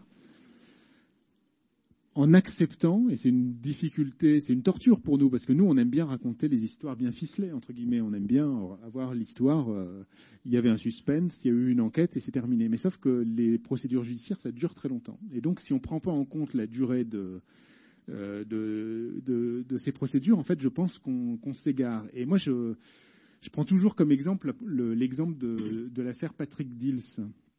Patrick Dills, si on avait retracé euh, toute l'histoire en faisant des titres outranciers du début à la fin de la, procédure, je pense qu'on n'oserait même pas se regarder dans un miroir. Et donc c'est pour ça qu'il faut y penser à chaque fois. C'est-à-dire que quand ce gamin de 17 ans a avoué pour la première fois euh, devant un policier qui l'avait un peu malmené. Euh, si euh, les chaînes d'infos continué avaient existé à l'époque, on aurait fait des grands bandeaux en disant meurtre de Montigny-les-Metz, les deux enfants tués, deux points. Un suspect est passé aux aveux. Et c'était fait, c'était bon, l'histoire était faite. Et aujourd'hui, si on n'a jamais ça à l'esprit, on se trompe. Alors encore une fois, vous allez dire que je passe mon temps à dire du mal des journalistes, mais c'est un peu le cas. C'est-à-dire que c'est ce qu'on fait. Aujourd'hui le système médiatique a tendance à faire ça. Mais il faut qu'on qu'on y réfléchisse, mais il faut un minimum qu'on le sache. Et en fait, il y a eu plusieurs bavures euh, récentes qui font qu'en fait, dans la presse, cette idée-là progresse hein, malgré tout. Il faut, faut, faut, bien vous dire que le pire est sûr, mais qu'il n'est pas certain. C'est-à-dire que le pire n'est le, les journalistes judiciaires eux-mêmes ont conscience des dérives qui arrivent et qu'on on lutte nous-mêmes contre euh, cette rapidité, ces titres outranciers, euh, face à nos rédacteurs en chef pour leur expliquer qu'il y a des acquittements euh, partiels. Alors, je ne veux pas mettre de l'huile sur le feu sur des dossiers sensibles, mais par exemple sur un procès récent, qui était le procès Mera, tous les journalistes judiciaires avaient averti les rédactions qu'il était possible qu'il y ait une culpabilité partielle qui soit retenue. Quand c'est arrivé, c'est-à-dire quand il y a eu un acquittement partiel sur les faits de complicité, alors qu'il y a eu une condamnation attendue, normale et logique sur les faits d'association de malfaiteurs euh, terroristes, il y a une partie de l'opinion publique qui a été surprise. Et moi, je pense qu'elle a été surprise parce qu'elle a été mal informée. Si les journalistes posément avaient expliqué que le frère Mera allait être jugé, mais qu'il ne que ce n'était pas le diable en personne, c'était le frère du diable, euh, et qu'il allait être condamné partiellement, il n'y aurait pas eu ce choc dans l'opinion publique. Et nous, journalistes, si on explique bien les choses, la justice est mieux comprise. C'est ce qu'on essaie de faire. Euh, J'avais une deuxième question. Euh, je voulais vous demander que vous, en tant que chef de service justice du Nouvel Obs, quels sont les critères que vous euh, donnez pour couvrir les faits divers Mais dans vos explications que vous avez dites, il y a, y a, des réponses. Donc je vais revenir sur la première question, parce que là, vous avez répondu pour les gros faits, les gros, euh, faits divers. Mais quand il y a des petits faits divers, comme par exemple, je ne sais pas si l'Obs, que j'ai jamais lu, s'ils le font, mais comme le Parisien qui font des petits faits divers, euh, des choses qui sont passées il y a une heure, ils te le mettent tout de suite dessus. Mais ils savent que euh, ce qu'ils écrivent, c'est pas ça les faits. Ils connaissent les vrais faits, mais ils écrivent autre chose. Pourquoi ils font ça? C'est ça ma question. C'est autre chose, parce que le choix du fait divers, moi, je n'ai pas de réponse. C'est l'artisan. Non, pas le choix. Pour, non, mais pourquoi il y a un fait divers dont on parle plus de l'autre? J'ai pas non, de réponse. Non, mais comme vous posiez cette question, j'y réponds. Mais après, pourquoi il, euh, si la question est pourquoi il mente sciemment Voilà. Euh, pour moi, ça n'existe pas. C'est-à-dire que pour moi, c'est une bavure professionnelle. C'est comme si vous me demandiez pourquoi le chirurgien euh, provoque la mort de, du patient. Pour moi, le journaliste, je ne, pour, pour, moi, ça n'existe pas. Pour moi, la bavure journalistique, ça existe. C'est-à-dire qu'un journaliste qui relate des faits qui sont finalement inexacts, ça arrive. Mais le fait qu'un journaliste écrive sciemment des conneries, pour être clair, voilà, ouais, pour, pour, moi, moi ça n'existe pas. Qu'un journaliste se trompe, qu'un journaliste donne la... On, on, se parle entre nous, qu'un journaliste donne la version policière, par exemple, d'un fait divers, alors que ce n'est pas la vérité, et qu'on va s'en apercevoir au moment du procès, ça, ça arrive. Mais le journaliste, il n'a pas menti. Le journaliste, il a suivi une source unique sans la vérifier. C'est différent. C'est pas, Mhm. mais je pense que c'est vraiment pas la même chose. Moi, je connais pas. Je, je, je, je pense que c'est pas mieux. Hein. Je, je dis pas que le journaliste Moi, qui connais, suit moi. la version policière c'est bien, mais je- le journaliste qui ment objectivement, mais pourquoi? C'est pour ça que je vous pose la question. mais ça n'est- non, mais ça franchement, mais ça n'existe pas. Le journaliste qui se trompe, qui suit une version policière ou qui écoute l'avocat, parce que les, les- Mm. ah, voilà, le journaliste qui se fait intoxiquer par la police, ça arrive. Le journaliste qui se fait intoxiquer par un avocat, ça arrive. Mais le journaliste qui ment pour mentir, franchement, je vois pas. Franchement, je vois pas. Mais le journaliste qui est là pendant la garde à vue, qui pose des questions à l'avocat, qui courant toute l'affaire, et quand il sort, il fait un papier, c'est pas ça. Qu'il était là toute la journée, c'est pas ça qu'on vient de lui, qu'il a dit. C'est parce qu'il était bête à ce moment-là. S'il s'est trompé, non mais C'est pas trompé. Non mais je, je- Non, c'est vrai. mais non mais Je vais pas donner des détails, mais ça se passe comme ça. Et, et, et après renseignement, moi, j'ai appris que souvent les journalistes, ils sont, sont comme ça avec les juges. Mais Donc, c'est- euh, mais ils font ce que la, la juge veut que tu diras ça, ça, ça, ça, ça. Non, mais je, alors, c'est, autre chose. Moi, je répondais à la question de façon précise. Moi, je dis, est-ce que le journaliste ment Le journaliste qui, après, est-ce que le Voilà, le journaliste, est votre question, c'est pas ça. C'est est-ce que le journaliste est manipulé par le policier, par l'avocat de la défense Non, ou pour moi, par le juge? Pour moi, c'est pas, il, est- il est, c'est même pas de la manipulation parce qu'il a l'information, il l'a. Mais on l'a seulement dit de ne pas le dire comme ça, de dire autre chose. Quand on te manipule, on te ment, on te fait croire des choses, mais tu connais pas la vérité, donc on te manipule. Mais quand tu connais la vérité et que tu dis autre chose, on te manipule pas. C'est, de ton choix que tu as accepté de dire cette vérité-là. Ouais, Mais c'est souvent dans les petits faits divers. Après, moi, ce que j'ai vu, c'est souvent dans les petits faits, di- dans les petits faits divers. Ouais. Non, mais moi, je connais pas l'exemple précis. Mais moi, ce que je veux dire, c'est que le, le journaliste qui se fasse manipuler par une source, effectivement, c'est pas nouveau. Que le journaliste recopie parce qu'il n'a que ça comme source d'information ce que lui dit le procureur, c'est arrivé dans des tas de dossiers. Et c'est le problème que j'évoquais tout à l'heure en disant que le journaliste va faire une retranscription de l'affaire au moment où l'affaire n'est pas terminée, puisque le seul résumé qu'il en a, c'est d'une partie, c'est-à-dire la partie poursuivante, la partie, euh, euh, le parquet, c'est-à-dire le procureur, l'accusation. Et effectivement, peut-être que ces faits-là vont se dégonfler. Mais c'est pour ça que la justice existe. Heureusement, la justice, elle existe pour éviter ça. Et justement, c'est ce que je m'évertue à expliquer depuis tout à l'heure, c'est que le journaliste, s'il se base uniquement pour écrire son histoire comme si c'était une vérité définitive sur la première constatation de la police, ben ça, là, c'est même pas la peine. Il faut, fermer les palais de justice, faut en faire autre chose, faut arrêter les tribunaux.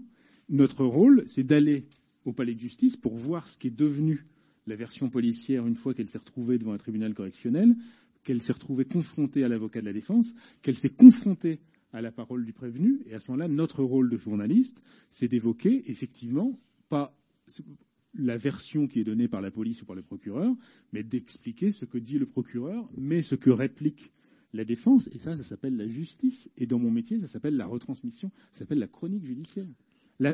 Quand on suit une affaire, il faut la suivre jusqu'au bout. Si on suit l'affaire au tout début, avec un tout petit communiqué de la police, ou peut-être un témoin qui nous dit un tel a été interpellé. Des fois, on nous dit dans, le- dans les pages locales du Parisien, un tel a été emmené par les policiers. Mais c'est la chanson de Brassens, mais il y a des Mais- tas de chansons. mais je, c'est pas ter- tout- je termine. Et, et du coup, est-ce que c'est ça Est-ce qu'on s'arrête sur cette petite focale de l'histoire, ou est-ce qu'on fait notre métier de journaliste? Et c'est que ça que je défends, et c'est ce que j'expliquais tout à l'heure, en allant devant le tribunal, en voyant ce qu'est devenu l'interpellation du type et la garde à vue du type, pour savoir si c'est une vraie affaire. Et effectivement, mais ce ce n'est pas du mensonge, c'est du mauvais suivi. Ce que je veux dire, c'est le, je, je, euh, le- c'est c'est pas mieux. Hein le- la vérité, ce n'est pas un article sur une interpellation. La vérité, c'est une vérité judiciaire, et la vérité, c'est ce que le journaliste ira regarder quand ça sera confronté à l'avocat de la défense, Mais à l'accusation et à mais la réalité d'un Mais procès. ça, c'est quand il y a un suivi jusqu'au bout. Mais quand ils interpellent la personne, ils interpellent, on a interpellé telle personne, fin. Ils vont pas dire la personne a été condamnée, partie dans telle prison. On, ça y est, c'est fini, c'est l'effet divers euh, vite fait. Ouais, ouais. Juste un fait. Mais l'effet divers vite fait, c'est pas bien fait. Je voulais savoir, je voulais savoir, ça s'arrête où votre, votre euh, métier de journaliste? Est-ce que c'est, comment dire, au tribunal ou bien ça va au dehors du tribunal jusqu'en prison? Mais ça peut même aller après et pas seulement de ce côté-là. Le, moi, mon métier, il s'arrête nulle part. Moi, mon, je vais vous dire, moi, mon métier, il s'arrête au respect des gens. Mon métier, il s'arrête à la dignité. Et du coup, moi, je, mon métier, il s'arrête pas. Moi, je suis en train, je vais vous dire, non, mais ça m'intéresse. Moi, je suis en train de faire un livre avec un, un monsieur qui a fait 24 ans de détention, qui s'est évadé six fois. Je suis en train de faire un article avec une jeune femme qui a perdu sa sœur parce qu'elle a été tuée dans un attentat. Je suis en train de fréquenter un juge parce qu'il a fait dix ans dans des fonctions euh, spécialisées et que euh, ça, l'a éprouvé, etc. Moi, mon métier, c'est d'être dans la justice et c'est d'essayer d'expliquer ce qui s'est passé. Mais moi, quand j'ai fait le bouquin sur les innocents, ces gens-là, personne n'était allé les chercher, hein. ça n'intéressait personne. Et du coup, notre métier, il s'arrête, euh, il s'arrête pas, il s'arrête encore une fois à la dignité, c'est-à-dire que je pense qu'il y a des choses qu'il ne faut pas raconter, mais quand on va rechercher quand, la justice, ça rassemble encore une fois des gens qui jugent, des gens qui poursuivent, des gens qui sont victimes et des gens qui sont auteurs. Et parmi ceux-là, il y a des gens qui sont victimes d'erreurs et des deux côtés. Et ces gens-là, on a envie de leur donner la parole quand l'œuvre de justice est faite. Et après, il y a euh, un seul, une contrainte matérielle qui est dans mon métier, c'est que euh, nous, les journalistes, on a le droit euh, quand on suit des affaires très sensibles, à, voir les gens en audience, mais il est rare qu'on qu'on puisse les voir en prison. Euh, il y a des interdictions, et celle-là, moi, je la trouve finalement plutôt bonne, parce que moi, je me vois assez mal aller interviewer un type qui va passer aux assises dans deux mois pour qu'il m'explique qui à moi qu'il est innocent avant de l'expliquer au juge. Moi, finalement, je trouve une chacun est à sa place, vous voyez. Et le fait est que euh, mon métier, moi, il s'arrête quand c'est plus intéressant. Mais quand un innocent a été innocenté et qu'il estime que le système judiciaire ou que le système médiatique l'a pas innocenté suffisamment, je trouve que c'est intéressant d'y aller. J'y suis allé pour faire un bouquin. Quand un type euh, a vécu euh, dans les prisons de la République pendant 24 ans et qu'il a encore des choses à dire, je pense que c'est intéressant de lui porter la parole. Après, il y a un journalisme que je trouve assez peu intéressant. Moi, c'est celui d'essorer euh, jusqu'à plus soif des affaires dont on a entendu parler euh, euh, qu'on on n'en peut plus, on n'en peut plus, on n'en peut plus, mais simplement le, le, la mode médiatique fait qu'on a envie d'en, avoir toujours plus. Donc euh, André Gide, euh, peu importe, hein, disait le, le journaliste, c'est une seule question, c'est quoi de neuf et d'intéressant. L'échange se poursuit sur la manière dont la presse peut parfois stigmatiser des individus dans le traitement des affaires judiciaires en ne respectant pas assez la présomption d'innocence.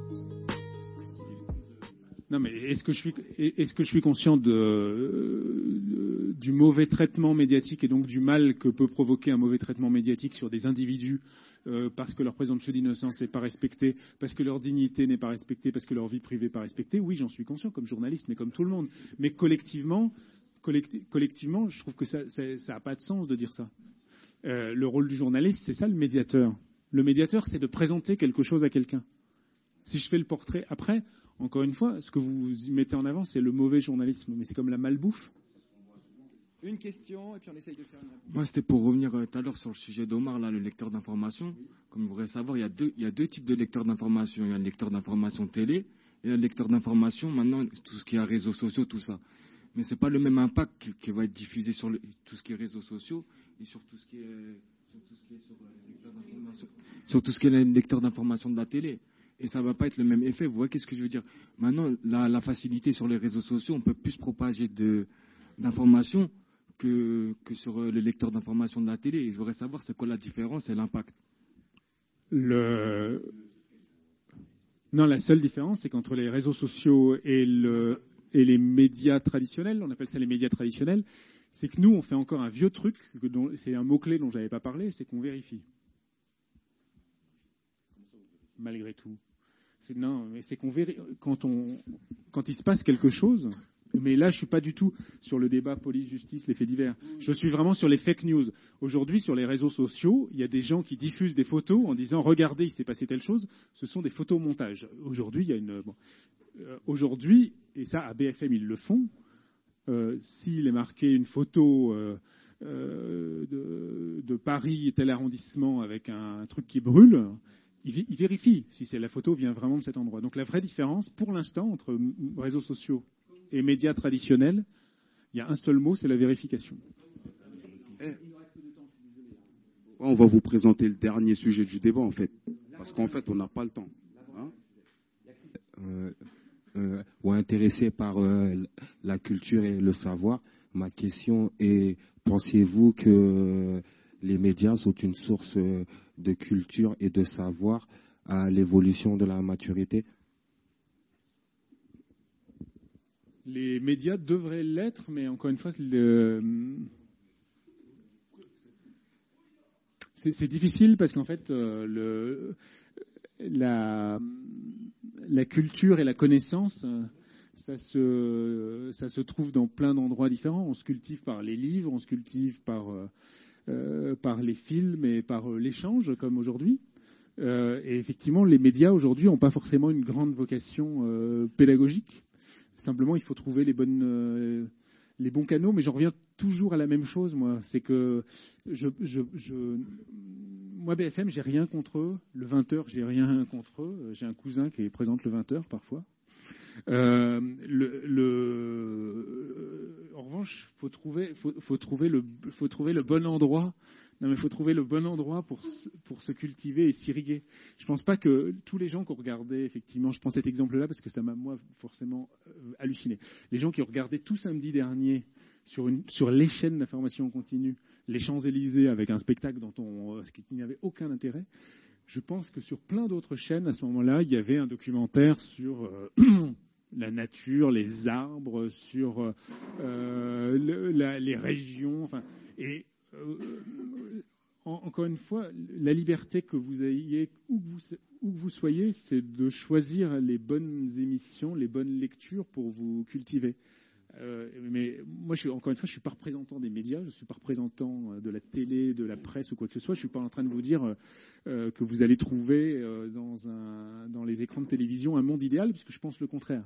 Moi, je pense qu'il faut euh, essayer de vous faire conseiller euh, par les gens qui sont autour de vous, entre vous, pour les, les, bonnes lectures, etc. Là, par exemple, cette bibliothèque, j'ai regardé un tout petit peu tout à l'heure, pas beaucoup parce qu'on s'est beaucoup parlé, mais il y a plein de, il y a le, le savoir et la connaissance. Que je ne sais pas si vous, c'est vous qui avez trouvé cet intitulé, mais je le trouve très beau. C'est des mots qui sont jolis. Euh, mais c'est c'est pas les médias. Pour moi, c'est pas les médias.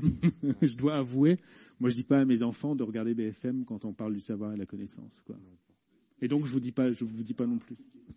Alors, on, on, on, a un participant qui n'a pas pu être là ce matin, mais qui est là ce soir. Donc, je suis content que vous soyez là, Christophe. Euh, Est-ce que vous pouvez poser votre question, euh, s'il vous plaît? Donc, bah, je vous, donc, euh, présente. Bonjour, bonjour Monsieur Delahousse, désolé pour le retard. J'ai malheureusement une extraction judiciaire, donc j'ai pas pu participer euh, totalement euh, au débat. Mais là, donc, on arrive au terme du, du débat. Tous les thèmes ont été évoqués, je pense. Euh, et donc pour finir nos échanges, euh, nous souhaitions vous adresser une question un peu plus personnelle concernant votre engagement dans le métier. Euh, comment êtes-vous arrivé au métier de journaliste? Est-ce par vocation ou par opportunité? Et surtout, pourquoi vous êtes spécialisé dans le domaine de la justice? Euh, ben, ça fait toujours un peu ma vie, mon œuvre, mais je peux vous raconter. Moi, j'ai en fait, c'est plus par vocation, mais euh, moi, j'ai toujours considéré, et j'espère que c'est le cas de certains d'entre vous, que c'était un peu une chance de, savoir ce qu'on veut faire dans la vie euh, quand on est euh, adolescent, jeune adulte, ou que les circonstances de la vie fait qu'on redémarre à un moment euh, après avoir eu une cassure ou pas. Euh, moi, il se trouve que quand j'étais au lycée, j'avais envie de faire ça parce que j'avais envie de raconter des histoires. Euh, et que j'avais envie à l'époque de faire de la radio. J'ai eu la chance de faire pendant quasiment 20 ans de la radio à, à Europe 1 et RTL, et qu'ensuite je suis passé à la presse écrite, puisque j'ai commencé euh, à l'âge de 19 ans, donc c'était assez jeune, euh, et que c'était une possibilité à l'époque où on pouvait euh, essayer de rentrer dans les rédactions en travaillant certes beaucoup, mais euh, en ayant, pour ma part en tout cas, peu de, peu de diplômes, et que je me suis spécialisé dans le judiciaire un plus par opportunité que par vocation, mais aussi par intérêt, parce que j'ai trouvé que, et en fait, vous le prouvez très bien, que ce domaine judiciaire, c'est un, point d'observation sur la vie euh, particulier. Parce que quand on est journaliste judiciaire, on est amené à, à rencontrer euh, ce qui déraille un peu dans notre société. C'est-à-dire que qu'est-ce qui fait qu'à un moment quelqu'un commet un délit, qu'est-ce qui fait qu'à un moment quelqu'un commet un crime et que la justice ouvre des fenêtres pour essayer de, de le comprendre. Et j'avoue que ça m'a toujours fasciné.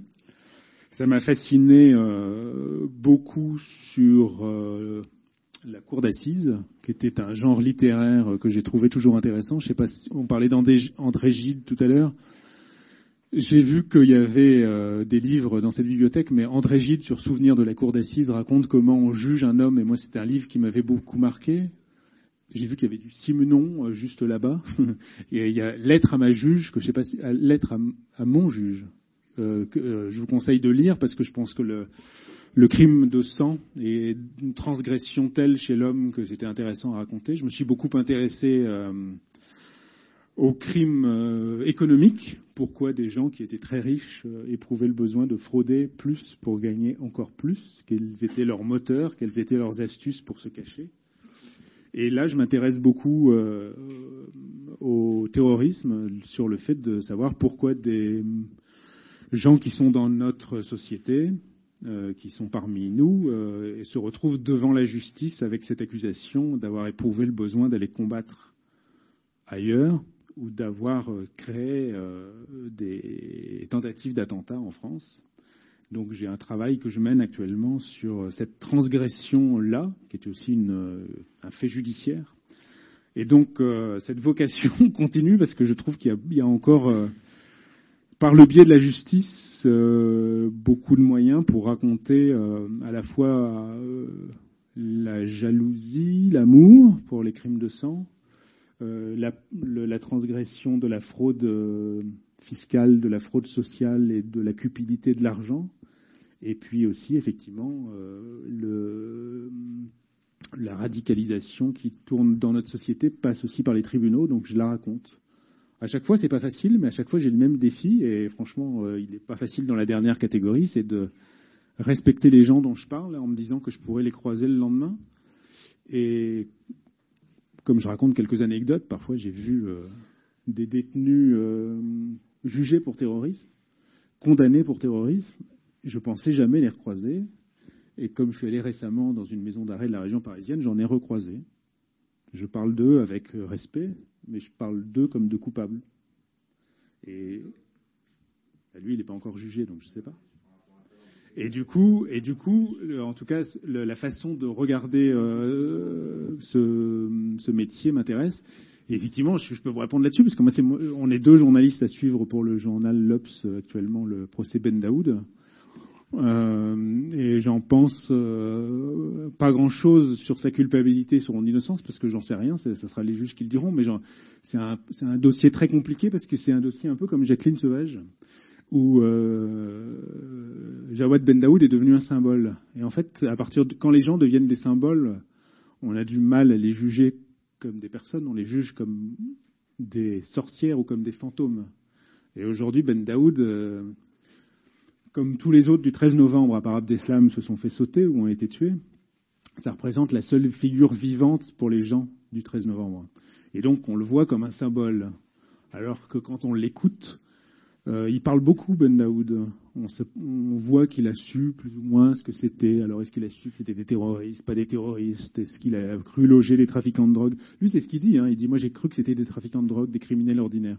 Et l'accusation dit, au contraire, on a cru que c'était... Il, il savait bien que c'était les terroristes du 13 novembre. Donc, qu'est-ce qu'il savait vraiment à cette époque-là euh, je pense qu'on le saura jamais. Moi, ce que je pense, c'est qu'aujourd'hui, c'est devenu, il a un... le seul truc que je pense sur Ben Daoud, c'est qu'il a un costume trop grand pour lui. C'est-à-dire qu'il est devenu le symbole des attentats du 13 novembre, et à mon avis, c'est un personnage beaucoup plus modeste, voire beaucoup plus minable. Voilà. Mais en tout cas, merci pour cet échange. Et euh, juste pour vous répondre, monsieur, au premier rang, parce que c'est important dans le préalable de la rencontre, c'est que moi, je ne suis pas venu là pour vous... Euh, pour raconter quelque chose sur vous, euh, je suis et pour globaliser quelque chose sur les détenus, parce que pour moi les détenus ça n'existe pas. Mais je suis venu simplement parce que été invité euh, et je suis invité dans une librairie dans deux semaines euh, où il y aura peut-être moins de monde qu'aujourd'hui.